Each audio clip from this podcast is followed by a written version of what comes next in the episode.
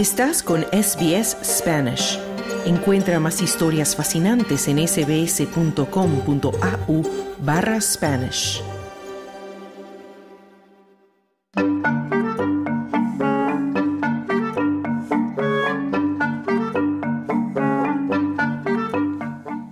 El abierto de Australia ya está entrando en sus días decisivos y quedan los mejores jugadores y jugadoras del torneo disputando la anhelada corona. Y son muchos los periodistas y comunicadores que cubren este evento para diferentes medios de comunicación en Australia y también en el mundo. La mexicana Sandra Álvarez es una de ellas. Sandra trabaja para el periódico comunitario El Español y ha cubierto el abierto de Australia durante muchos años. Sandra ha sido testigo de ciertos cambios tanto en el torneo como en la misma comunidad hispanoparlante de este país. Entrevisté a la comunicadora y periodista Sandra Álvarez, quien comienza contándonos cómo ha sido su experiencia este año en Melbourne Park.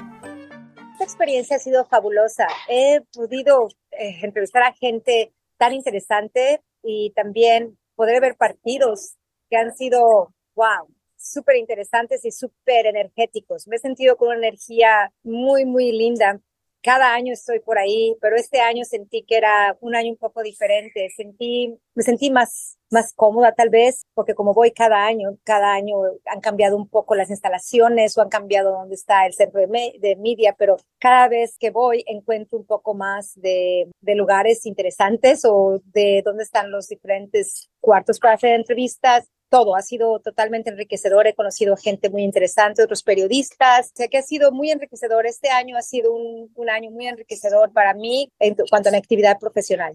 Y Sandra, bueno, tú nos estás contando que has visitado muchas veces Melbourne Park durante muchos años en la sala Open y hablabas un poco de ciertos cambios. ¿Ha evolucionado o ha cambiado para mejor, no sé, para peor? ¿Cómo ves el Australian Open a través de los años que tú has tenido la experiencia de estar tantas veces ahí? Bueno, se ve como más grande, ¿verdad? Sobre todo el media, la, oficina de, me, de, media es muy grande, es, es, totalmente, totalmente diferente, diferentes niveles, a lo mejor lo que cambia es la estructura de fuera, pero realmente yo sentí que había demasiados cambios en lo que era la, la estructura principal del departamento de la, de la media. Mucho más control, claro, gente muy joven trabajando, antes yo no veía tanta gente tan joven trabajando, organizados, creo que son mucho más organizados de lo que eran anteriormente. Realmente muy satisfecha de lo que veo, de lo que es el, um, cuando dicen que va a haber una entrevista, la entrevista está de acuerdo a lo planeado.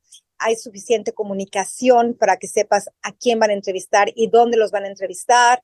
O sea que yo creo que la gente lo están haciendo bien, lo están haciendo bien y creo que en eso siento que hay una mejoría. Y Sandra, bueno, este Australian Open, que es uno de los cuatro Grand Slam, ¿no? De tenis del año, tiene esta etiqueta de ser el Happy Slam, ¿no? El, Slam feliz. ¿Tú lo sientes eso? ¿Sientes que hay una energía especial, que la gente que, bueno, de Melbourne y del mundo y de toda Australia que visita este Grand Slam, Melbourne Park, lo siente así también? ¿Encuentras que hay alegría en el ambiente? Creo que sí, sobre todo cuando estuve viendo alguno de los partidos, vi el partido de Bass contra Galán, un argentino contra un colombiano, y sentí lindo de ver cómo la gente colombiana y la gente argentina estaban apoyando a sus jugadores de una manera tan, tan significativa que cuando yo entrevisté a uno de ellos me dijeron, es que lo que más nos gusta es el apoyo de este público, porque realmente era una energía ardiente que si yo lo sentía que estaba sentada, imagínate cómo lo sentirán los jugadores. O sea que sí se sentía una energía positiva, una energía alentadora y también cuando vi a alguno de los franceses, los franceses son, in, son increíbles, los australianos, cuando alguno de los australianos estaba jugando, cuando de Minuar jugaba, era una cosa así increíble de la, de la energía que la gente, hasta cuando un wild card como James McCabe estaba jugando, la gente estaba con él, motivándolo a seguir. O sea que sí es un happy slam y es, es yo creo que a lo mejor es un poco más relajado. Eh, desafortunadamente no he estado en otros slams, nada más los he visto por televisión, pero este slam se ve un poco con más, un poco más de sabor, de culturas, de diferentes culturas todas unidas, como lo es Australia. Y Sandra, ahora hablando un poco de tu trabajo, ¿no? Como comunicador y periodista, tú me contabas que llegaste hace, bueno, ya bastantes años aquí a Australia y has trabajado también durante muchos años para el medio El Español, ¿no? Que es un histórico de aquí de Australia, trabajando para informar a la comunidad hispanoparlante. ¿Cómo ha sido esa experiencia de trabajar para El Español?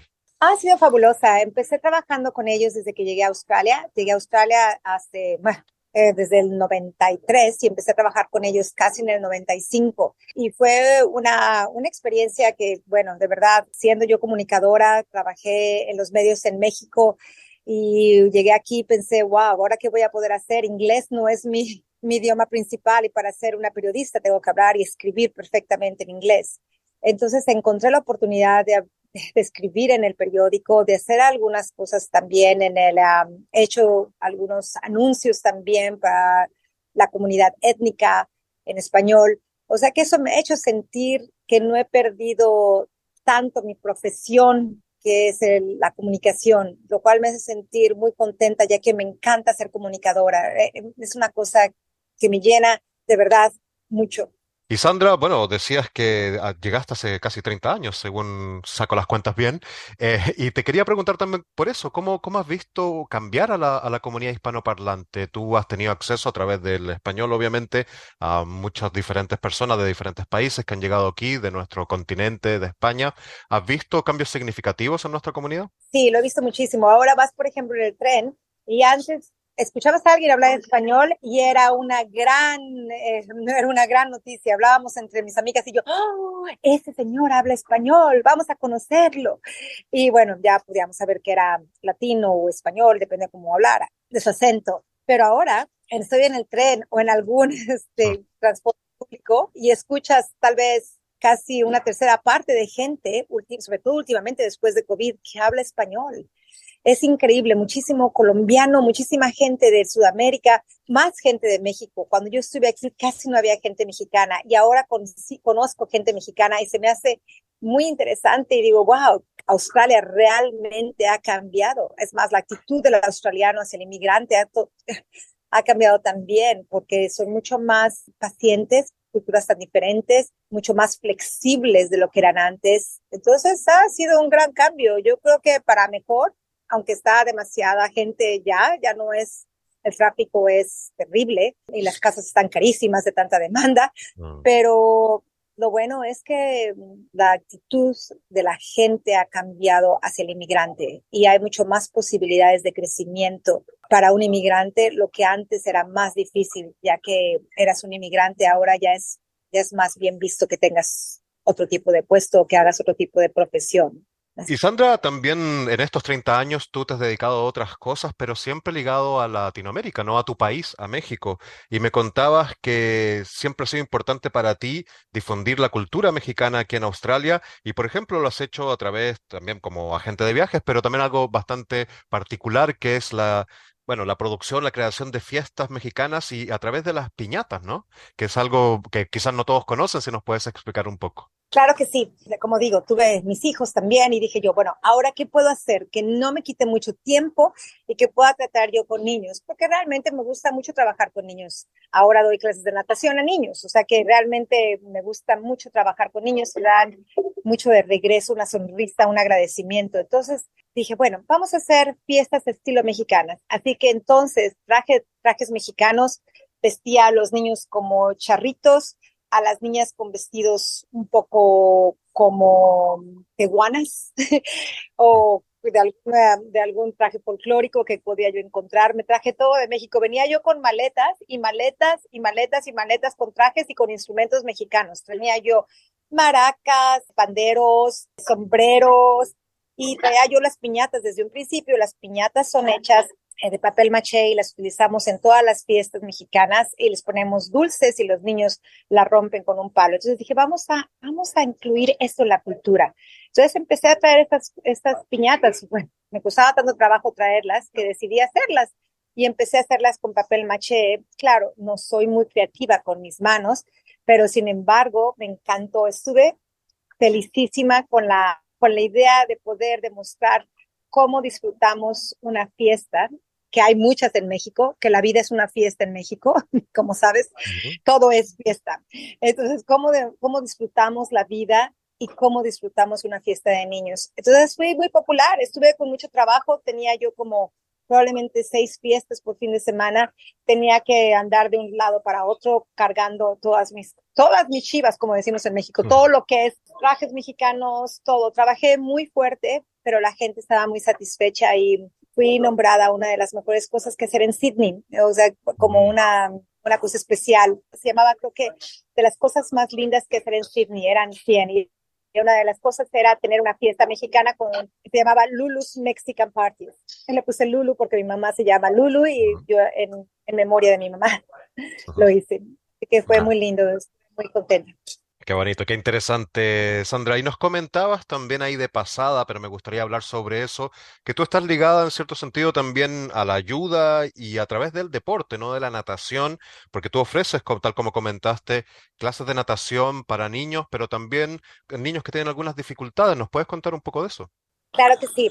Hicimos una alberca de 15 metros donde la idea es tratar de enseñar a niños en clases más privadas o de uno a uno, donde no haya mucha gente nadando, eh, que sea más bien para clases de natación con una atención especial para, para cada niño. Entonces, tenemos niños, principalmente damos clases entre niños de dos años a diez años, pero entre ellos tenemos una gran demanda de niños con problemas de aprendizaje con problemas de atención o con problemas de, autismo o alguna cosa, lo cual nos encanta porque sentimos que estamos ayudando a los niños a aprender a sobrevivir en un país que está repleto de agua, que tenemos agua por todas partes.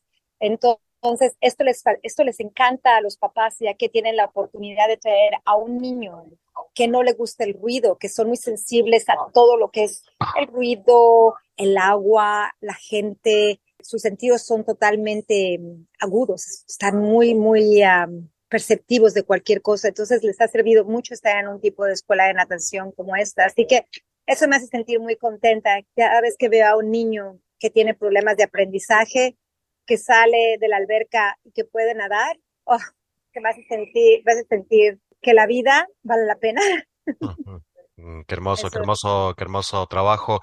Y Sandra, respecto a esto, también te quería preguntar, porque se ha hablado mucho sobre la importancia, ¿no? de poder nadar y, nosotros como inmigrantes nos hemos dado cuenta que aquí en Australia es algo que mm, los niños no aprenden desde muy jóvenes y que el, océano, en este caso el mar, es bastante peligroso y las comunidades migrantes no tienen un poco esa preocupación, ¿no? Porque muchos de, de, los inmigrantes llegan aquí sin saber nadar y tú crees que, claro, que existe la oportunidad, existen los lugares donde se puede aprender y también hay una preocupación del gobierno o de otras entidades aquí en Australia porque toda la población realmente comprenda los peligros de, del agua, digamos, y, y la importancia de saber nadar. Esto que estás diciendo es súper interesante. Has, has abierto un canal que, bueno, ahora que veo que hay tanta gente que viene de otros países que son, son de habla hispana y que vienen aquí a aprender inglés y que es otro tipo de cultura y que no tienen comunicación con mucha gente y que no tienen muchos amigos y que, o sea, sería mucho mejor que hubiera mucho mayor difusión para los inmigrantes acerca de eso. Realmente no, no hay tanta difusión para las culturas latinoamericanas o de habla hispana para que tengan la oportunidad de llevar a los niños a, clases de natación. Hay un tipo de voucher, se llaman, que le dan a los papás para que lleven a sus niños a nadar, pero mucha gente no sabe de ellos. Eso se llama el First Love Voucher, que es para niños que están pequeños y que no saben nadar, pero creo que podrían dar mayor difusión, tal vez por la radio, tal vez por alguna otra otro medio como el periódico, de este tipo de vouchers y de la importancia que es para los niños nadar para poder sobrevivir, porque las fiestas de los niños todas son ahora ya en la en una alberca, todo tiene que ver, van al mar, quieren nadar con sus amigos y, es, mucha gente viene sin poder nadar. Yo soy de la Ciudad de México, yo aprendí a nadar en la Ciudad de México, pero la mayor parte de la gente de la Ciudad de México no tiene la oportunidad de ir a clases de natación. Entonces, creo que hay un hay una gran oportunidad para difusión de esto, o sea que podría ser muy bueno recalcar esto. Sí, muy importante, tal como tú dices, porque puede salvar vidas. Y finalmente, Sandra, volviendo al tenis y al Australian Open, para concluir esta entrevista, te quisiera preguntar también tu opinión y tus preferencias, ¿no? Ya estamos, decíamos, en la segunda semana, quedan los mejores, tanto en hombres y mujeres. ¿Hay algún tenista, mujer, hombre, que te guste más o que creas que puede ser candidato a levantar la corona del Australian Open? A mí me gusta mucho Djokovic porque ya sé que a todo el mundo le gusta, pero me gusta su profesionalismo de cómo ha tratado de hacer del tenis una cosa más completa, no solamente el jugar. Creo que ha cambiado su alimentación, ha cambiado la manera en la que ve la vida, tal parece lo que he escuchado de él. O sea, tiene una manera más holística de cómo es, de qué es ser un ser humano. No solamente eres pegarle la pelota, eres una persona que tienes que mejorar y por eso yo creo que ha durado tanto. Entonces, yo creo que para mí él es el, él es uno de mis preferidos. También era Dimitrov, Dimitrov que ahora ha perdido desafortunadamente, o claro, de Minuar, porque yo le hice una entrevista de Minuar y me, me fascinó cómo contesta. Es un, para su edad es un hombre muy maduro, para, es una persona que, que ha aprendido mucho de haber estado en España y luego venirse a Australia. O sea, es, es muy interesante este de, Minuar. Y de mujeres, pues, qué difícil pensar de las mujeres. Yo creo que me da risa ver a Zabalenka, ¿no? Zabalenka es como, como que un poco, tiene su propia personalidad y me gusta eso. Sandra Álvarez, comunicadora y periodista, muchísimas gracias por conceder esta entrevista a SBS Audio Australia en Español. Oh, me, me, encantó y me encantó conocerlos y, y gracias por, por su atención. Dale un like, comparte, comenta. Sigue a SBS Spanish en Facebook.